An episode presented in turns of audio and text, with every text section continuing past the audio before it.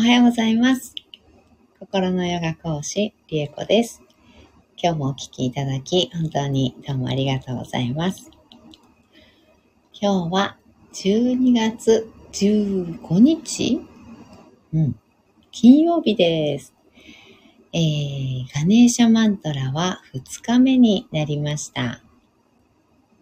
今日も14回唱えていきたいと思います。今日はですね、えっ、と、本当はね、あの、昨日、初日にね、あの、ガネーシャマントラの初日に、あの、ガネーシャさん、ガネーシャ神の、あの、ご説明をね、させていただこうと思ってたんですけど、あのね、違うお話をいっぱいしちゃって、してなかったので、え2日目の今日ね、あの、改めてガネーシャ神について、えーお話をしていきたいと思います。えーまず、ガネーシャ神。えーガネーシャさんっていうのは、あの、古代インドの神様なんですけど、日本でもすごく、あの、有名、ポピュラーな神様。一度は皆さん見たことある、うん、かと思うんですけど、体が人の形。で、頭が象さんの神様です。で、ガネーシャさんは、障害を取り除く神と言われています。この効果っていうのかな。うん何を司る神様かというと、障害を取り除く神様です。そして、大衆の神ともね、言われるくらい、あの、親しみやすいかな。親しみやすさがあって、うん、温かい優しいような、うん、やっぱりね、障害をね、あの、取り除くっていうだけあって、うん、なんて言うんだろう。本当にね、あの、困ってる人を助けるっていうかね、うん、なんかそんなような温かさっていうのも、あの、ある感じ、うん、の神様かなっていう印象です。で本当にインドでも今もね、すごく人気のある神様で、で日本でも、あの、インド料理屋さんとかカレー屋さんとかの店内に、あの、ガネーシャさん、頭が象さんで、体が、あの、人間で、あの、座禅してるようなね、あの、感じの銅像だったりとか、あとは、タペストリー、うん、だったり、絵画だったり、そういったのが、あの、飾ってあるのをね、あの、見たことあるっていう方もね、結構いらっしゃるんじゃないかなと思うんですけど、やはり人気がね、あるからこそ、あの、インド人の方が、あの、ね、やってるお店なんかは、本当にね、あの、ガネーシャさん多いかなっていう感じがすごくしています。そして、えーガネーシャさんは、実は、あの、シバ神の息子さんなんです。うん。シバ神ってね、えーインド三大神と呼ばれている、えー三大神の一人なんですけどね。そのシバさんの、えー息子さんがガネーシャさんで、で、全然似てないんですけど、なんで、あの、ガネーシャさんは、あの、シバさんはね、普通に、あの、体もあた、あの、顔もね、あの、に、人、人型なんですけど、うん、なんで、あの、ガネーシャさん頭ゾウさんなのっていうお話 がある、あるんですけど、あの、生まれつきじゃないんです。これ、インド神話、お話ししていきますね。えー、シバ神と、あと奥さんがパールバティさんっていうね、パールバティという女神様なんですけど、の間に生まれたお子さんがガネーシャさんです。で、えー、シバさんはね、あの、破壊と再生の神として、あの、もう宇宙中をね、あの、この世をね、あの、全部ね、あの、破壊しては再生し、破壊しては再生しってしなきゃいけないので、あの、相当お忙しく、家を空けていることがすごく多かったんです。あの、単身赴任みたいな感じですね。世界を飛び回っていたわけなんですけど、で、一緒に住んでなかった時期がすごく長いので、あの、ガネーシャさんとシバさんっていうのは、あの、ちょっと面識がないというかね、あの、わかんなかったんですよ。ガネーシャさんもシバさん見たことなかったし、シバさんもね、あの自分の息子がガネーシャであるということは知ってたんだけれども、子供生まれてね、ガネーシャっていう名前つけているっていうことは知ってたんだけれども、あの、ちょっと顔とかはね、あの、わかんなかったわけです。そして、ある日、パールバティがお風呂に入るってなって、で、ガネーシャ、ちょっと誰も入ってこないように見ててちょうだい。うん。誰も入れないでねってガネーシャさんにお願いしたんです。そして、うん、わかった。誰も入れないよ。約束をして、お風呂に入ったんですね。パールバティは。そしたらなんと、その時に、シバさんがお家に帰ってきたんです。そして、もちろんね、中に入ろうとしました。パールバッティに会いたいから。そしてガネーシャさんは止めるわけです。入ってはいけません。入らないでください。いや、入れろと。なんでだ？そこで押し問答になりまして、で、ガネーシャさんもね、必死で止めるわけです。そしたら芝さんは、まあ、破壊の神ですのでね、なんだとって、ザーンってガネーシャさんの首を切り落としてしまったわけなんです。そしてガネーシャさんの首はパーンと遥か彼方に飛んでいってしまって、どっか行っちゃいました。そこにパールバティがお風呂から上がってきて、なんてことするの、シバーってなるわけです。これはガネーシャなのよって。それで慌てて、シバシンは頭を拾いに行きます。再生もできるのでね、あの、再生しようと思ったわけです。そして探し回ったんだけれども、ついにガネーシャの頭は見つからず、しょうがないので、その辺を歩いていたね、小僧の首を切り取って持って帰りました。そして、象の顔をガネーシャの体にくっつけて再生をしたわけです。それで、ガネーシャさんは今のお姿になってしまったという、えー、インド神話 があります。もうなんかね、うん、そんなことあるみたいな。そんなことしちゃうの？みたいな感じなんですけどね。うん。なんですけど、そういう経緯で、ガネーシャさんは頭がゾウさんなんです。で、そのままお育ちになり、立派なね、神様として、あの、やってるわけなんですけど。うん。という感じで、えー あの、ある意味、そしてですね、障害を取り除く神ですよね。ご自分が障害をお持ちなんですよね。うん。あの、生まれつきじゃないので、普通に生まれた体ではなく、うん、まあ移植というんですかね。うん、ある意味移植をした状態というわけなんです。なので、えー、障害をご自身が持ってらっしゃる。うん、ある意味、いろんなねじれがあるというか、うん、そういったものをね、ご自身がお持ちで。なので、みんなの大衆の障害っていうのを取り除いてあげるっていうような神様になったのかなというようなね、感じです。はい。というわけで、ガネーシャさん、えー、そういった効果というのかな。うん、力。ガネーシャさんの力は、生涯を取り除くという力。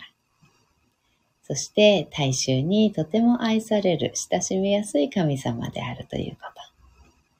あとは、あの、もともとその姿ではなく、えー、いろんなね、経緯がありまして、父親の芝さんに首を切り落とされてしまって、代わりに、えー、ゾウさんの頭をくっつけた状態になってしまったっていう、えー、生い立ちっていうのかな、うん、があるよっていうお話でした。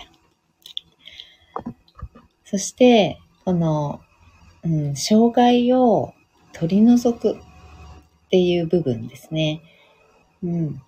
すごくこのマントラを私が唱え続けて感じたところっていうのは、うん、この障害を取り除く神。ガネーシャ、ガネーシャマントラを唱えたり聞いたりすることで、今の現状、自分が、うん、困ってること、気に入らない人、環境、状況っていうのをガネーシャマントラが、ガネーシャさんが根こそぎ取り去ってくれるっていうものではないと私は感じています。周りをね、すべて取り除いてくれるのではなくて、障害と感じる私の心を取り除いてくれる。だからこそ、障害ではなくなるわけなんです。なので、障害を取り除くというのは、周りを一掃するのではなく、周りを変えるのではなく、自分の心、それを障害だと感じているのは、自分のどんな心、感情がそれを障害だと感じさせているのかっていうところに気づかせてくれて、で、そこが腑に落ちることによって、何かこう浄化されるような、あの、心がね、癒されるような、ああ、そうか、私はこう、こう、こうだから、こんな気持ちがあるから、あの人のこと嫌だったのかなとか、こういう環境が気に食わなかったのかなとか、認めてもらえないということが辛かったのかなとか、なんかそそういったような、うん、あの、腑に落ちて、そして、そこから障害と感じなくなるという現象が起きてきます。うん。そんな感じ。私がガネーシャマントラを唱え続けて、えー、感じたことは、うん、そこですね。うん。やっぱり、なんだろう。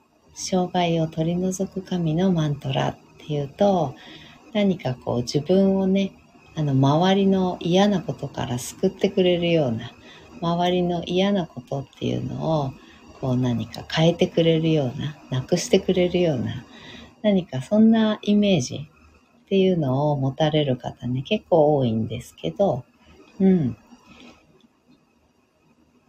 うん、私が自分で唱えて実感したことは、うん。やっぱり自分のあり方、自分の心のね、持ちようというか、が変わっていくっていうような印象を受けています。はい。なので、そんなね、ガネーシャマントラ、えー、今日2日目になっております。これからね、えっ、ー、と、21日間唱えます。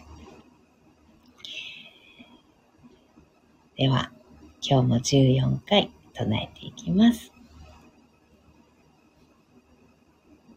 まず座を見つけていきましょう。深く座ります。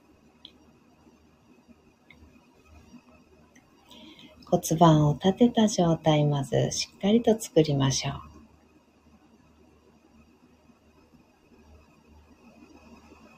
そこから背骨を空に向かって育てていくように伸ばしていきます。ストーンと立ててあげるようなイメージ。できるだけ力は使わず、背筋は伸ばさなくて結構です。ただそこに背骨を立てる。そんなイメージです。背骨の一番てっぺんに頭をポコッと乗せましょう。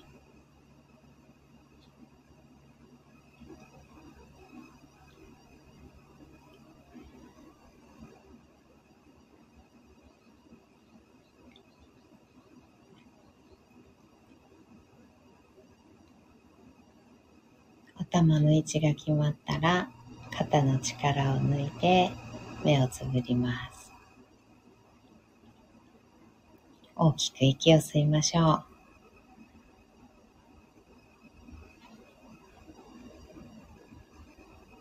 吸い切ったところで少し止めて全部吐きます。吐き切ったところでも少し止めましょう。ご自分のペースで結構です。あと2回繰り返します。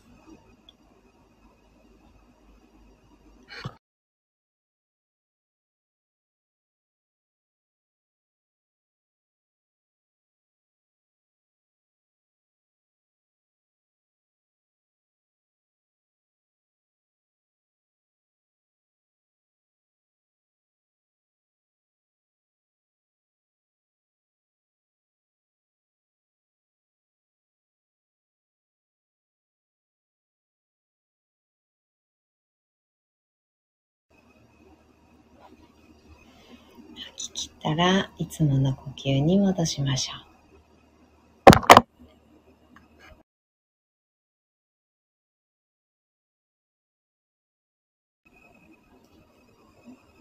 では、ガネーシャマントラ14回唱えていきます。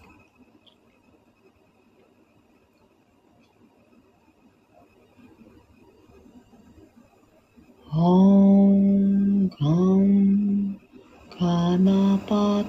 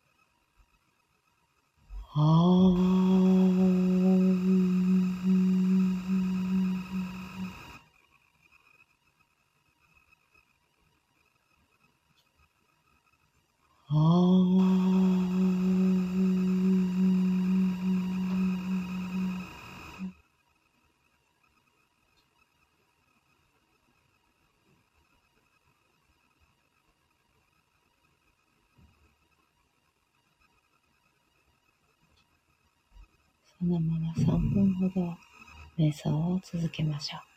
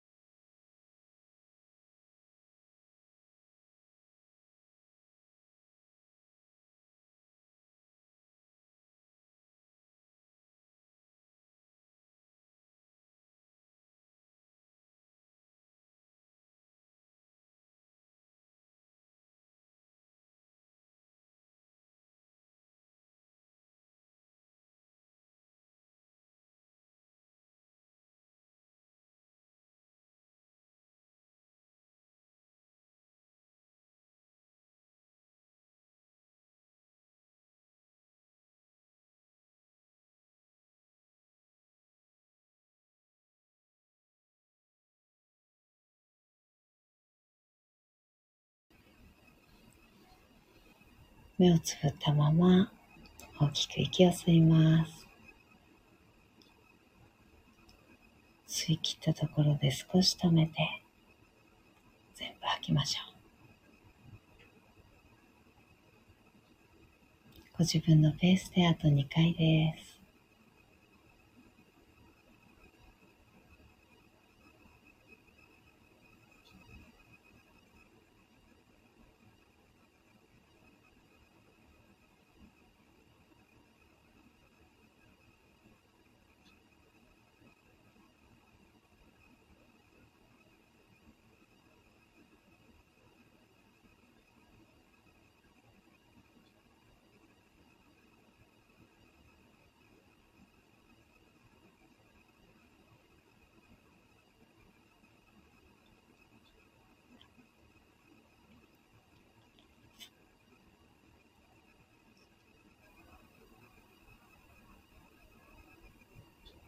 吐き切ったら少しずつまぶたを開いていって目が光に慣れてからそっと開けていきましょう。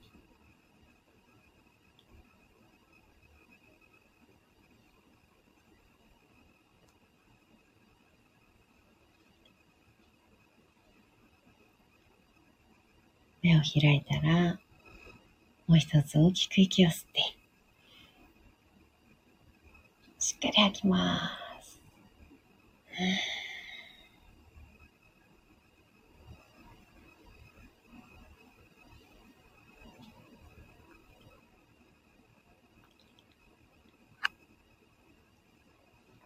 はい。